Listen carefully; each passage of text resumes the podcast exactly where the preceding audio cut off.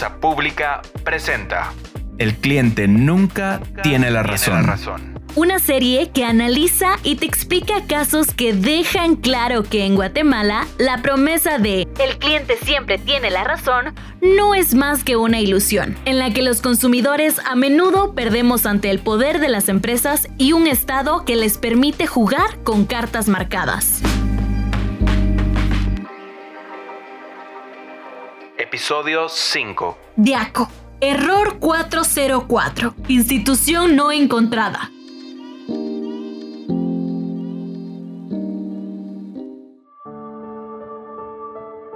Es real. Ese momento que tanto estuviste esperando. El momento de comprar los zapatos que tanto querías ya está aquí. Así que llegas a la tienda y pensás, te los probas, te los ves al espejo y sin pensarlo mucho ya vas para la caja y los compras. Un final feliz para tus ganas de comprar por fin tus zapatos nuevos. Pero no, a la semana se te arruinan. Y vas a reclamar a la tienda pero no están dispuestos a devolverte el dinero. Te ofrecen cambiarlos pero por otros más caros y tendrías que pagar la diferencia entonces no te convence. Pero tampoco quieren repararlos. Te ofrecen un 10% en tu próxima compra. 10%. Entonces te enojas. Escribís en el libro de la Diaco tu queja. Al llegar a tu casa pones la queja también en internet y empezás un proceso para hacer valer tus derechos.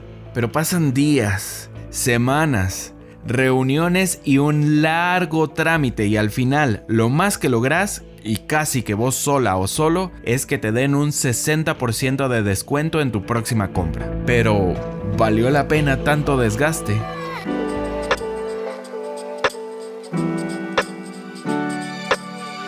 En este episodio del podcast de Plaza Pública vas a saber por qué los consumidores estamos indefensos ante las imposiciones del mercado. En otras palabras, por qué hay empresas que cometen todo tipo de abusos sin temor a una sanción.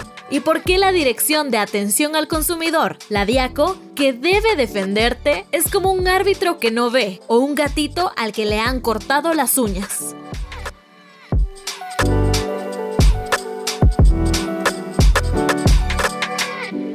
Para entender todo esto, hay que empezar por reconocer que vivimos en un sistema en el que las reglas del juego están hechas para favorecer a las grandes empresas. Vos como consumidor quedas como el emoji del payaso, porque te venden las cosas más caras o están defectuosas, te imponen cobros extras o cambian las condiciones de servicio sin previo aviso, no respetan las garantías, cuando por fin te dicen que sí te lo cambian, ya no tienen existencias, o te lo cambian y te dan otra cosa, o no te devuelven el dinero, o te quitan un porcentaje de tu adelanto y mucho más. Entonces pensás, ¿quién nos defiende de estos abusos? Pues como no ha sido la única o el único que se ha preguntado esto, en 1995 se creó la Dirección de Atención al Consumidor, DIACO una dependencia del Ministerio de Economía cuyo trabajo es proteger a los consumidores. Sin embargo, es una institución a la que le hace falta fuerza. Es como un árbitro que no corre, se cansa y no puede seguir de cerca el partido, entonces se pierde de mucho mientras los jugadores malintencionados hacen de las suyas. Las quejas más recurrentes en la Diaco son contra las empresas de telefonía, las que distribuyen energía eléctrica, las entidades bancarias y comercios en general. Sí, comercios en general, sin nombre ni nada. Porque al final la Diaco es, digamos, cuidadosa cuando presenta los reportes de las quejas que conoce, pues no proporciona los nombres de las empresas ni detalla qué abusos cometieron. La excusa es que el sistema que digitaliza estos registros no proporciona esos datos. Es decir, que si antes de comprar algún producto o adquirir algún servicio quisieras asegurarte qué empresas no han cumplido con sus consumidores, no podrías hacerlo, al menos a través de la DIACO, y así ha permanecido por años.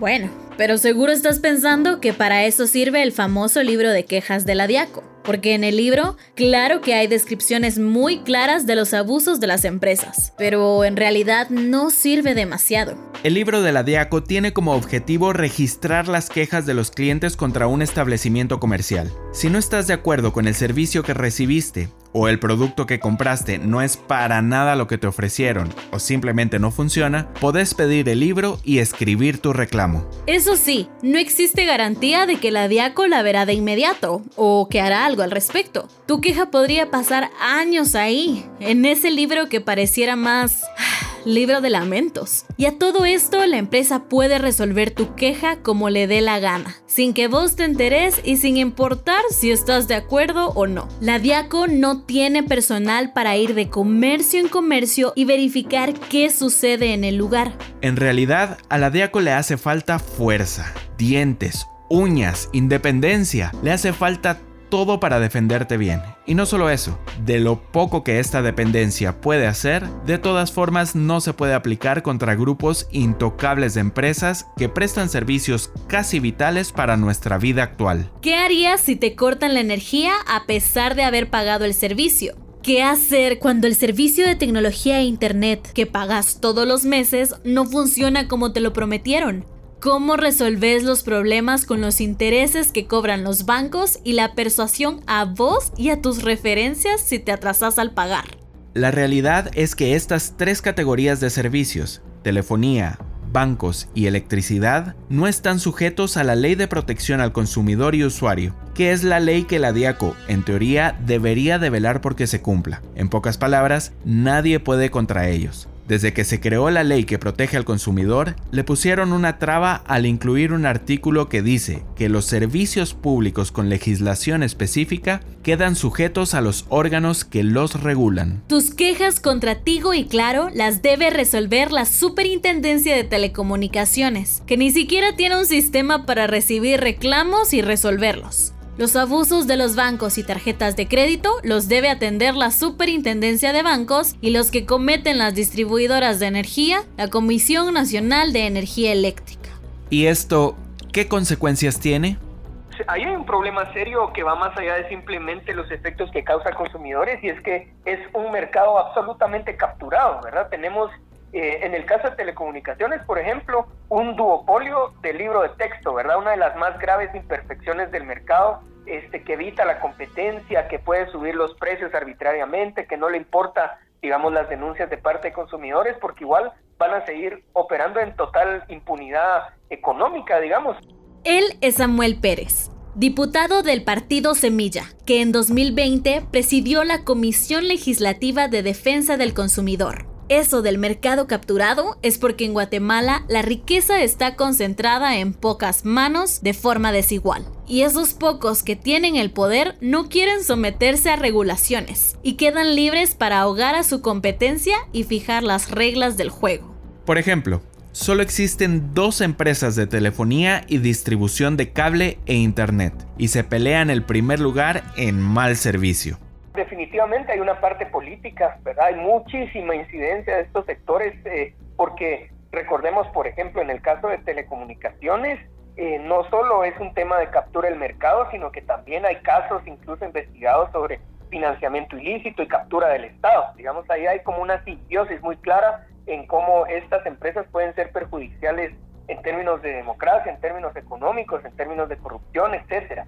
Esta situación entre políticos y empresas de telefonía se convierte en una relación ganar-ganar, que también aporta para dejar a las y los consumidores sin mecanismos para hacer valer sus derechos. Otro caso son las entidades financieras, como los bancos.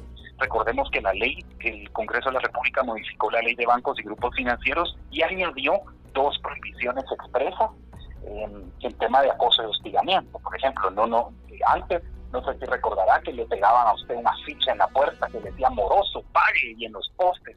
Todo este tipo de práctica en este momento es prohibida. Él es Fernando Tabanino, defensor del consumidor y usuario de la Procuraduría de los Derechos Humanos, PDH. Y quizá ya no pegan afiches y ese tipo de cosas, pero persiste el acoso y hostigamiento a través de llamadas telefónicas, correos y visitas, no solo a quien tiene el crédito, sino a sus referencias y empleadores. La ley también establece, por ejemplo, que en tarjeta de crédito no le pueden dejar un mensaje de cobro a una persona diferente a la deudora de la tarjeta, por ejemplo. Eso no se respeta. Y si la DIACO no puede hacer nada en estos casos, ¿qué hace la Superintendencia de Bancos? Lamentablemente, hay una inacción de la Superintendencia de Bancos. Nosotros hemos recomendado a la Superintendencia de Bancos que cumpla con lo que establece la ley de bancos. Lamentablemente, eh, ellos eh, mantienen una postura de que ellos no son los responsables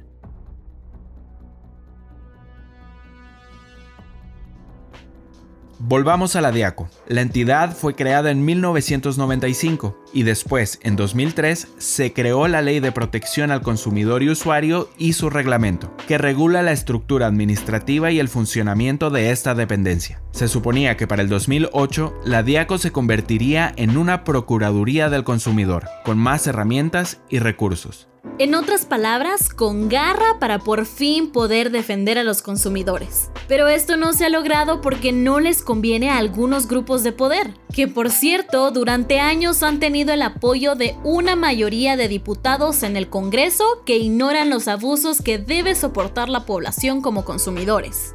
Y mientras todos estos abusos se acumulan y la Diaco trata de resolver los casos en los que sí puede actuar, en el Congreso duermen ocho propuestas de ley para fortalecer a esta dependencia. Samantha Figueroa, la nueva presidenta de la Comisión de la Defensa del Consumidor, planea presentar una novena propuesta de ley, que hace un poco de lo que ya han hecho las otras, tomar la base de la propuesta que diversos sectores analizaron y consensuaron en 2017 y añadirle nuevas ideas. Lo que se está discutiendo ahorita es, por ejemplo, quién va a nombrar al superintendente de eh, la defensa del consumidor y el usuario. Si va a ser el Congreso de la República o va a ser eh, el Ejecutivo, eh, dado que ahorita la dirección de la DIACO pues está sujeta al Ministerio de Economía, entonces eso significa que es una dependencia del mismo y lo que se busca es que tenga autonomía, como es el caso, por ejemplo, de la PDH o el caso del Ministerio Público. La DIACO quedó incrustada en la estructura del Ministerio de Economía y tiene limitaciones económicas y de personal. En Huehuetenango, por ejemplo, solo hay dos personas contratadas para atender las denuncias de 1.3 millones de personas. En cambio, en Sololá no hay personal para atender a los usuarios. Josefina Palma, representante de la Liga del Consumidor, entidad que se autodenomina como la primera representación del consumidor en Centroamérica, apunta el dedo acusador a los diputados que han pasado por el Congreso sin aprobar la ley. Bueno, pues como todo, si ellos llegan a velar por sus propios intereses y las de, su, las de la gente que los rodea. El diputado de Semilla, Samuel Pérez, también presentó una propuesta de ley en 2020 que buscaba eliminar el artículo que limita a la DIACO para sancionar a las telefónicas, empresa eléctrica y bancos. En septiembre de 2021, la propuesta fue leída en el Pleno del Congreso y se convirtió en la iniciativa de ley 5844 que propone reformar la Ley de Protección al Consumidor y Usuario. Esta iniciativa quita la limitación que la DIACO tiene para sancionar a las telefónicas, los bancos y las empresas de distribución eléctrica. Además, propone aumentar los montos de las multas hasta un máximo de casi un millón y medio de quetzales. También permitiría que la DIACO inmovilice o destruya productos que afecten a los consumidores y hasta podría cerrar empresas que cometen faltas graves. Eso sí, de lo que no habla esta propuesta es de sacar a la DIACO de la estructura del Ministerio de Economía. Josefina Palma ha revisado todas las propuestas de ley que han trabajado en la Comisión de Defensa del Consumidor y de estas, solo una le parece adecuada.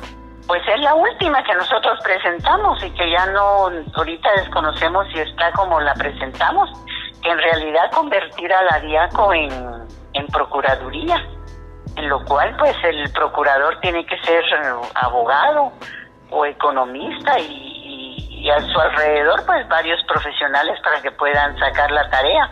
Guatemala puede voltear a ver a otros países que han puesto interés en la protección de los consumidores a través de la legislación e instancias de control. En México, por ejemplo, la Procuraduría Federal del Consumidor, la Profeco, ha iniciado un juicio de acción colectiva contra la empresa ATT por cobros indebidos. En El Salvador, un tribunal multó con 20.379 dólares a la sociedad Hugo Technologies, propietaria de la plataforma digital Hugo App, por hacer cobros indebidos cuando los usuarios pagaban con tarjeta de crédito. La DIACO en Guatemala ha logrado sancionar a colegios por cobros indebidos, a farmacias por especulación y acaparamiento. La multa máxima puede llegar hasta 235 mil quetzales. Sin embargo, los comercios pueden continuar operaciones sin enfrentar un caso judicial o recibir una sanción ejemplar.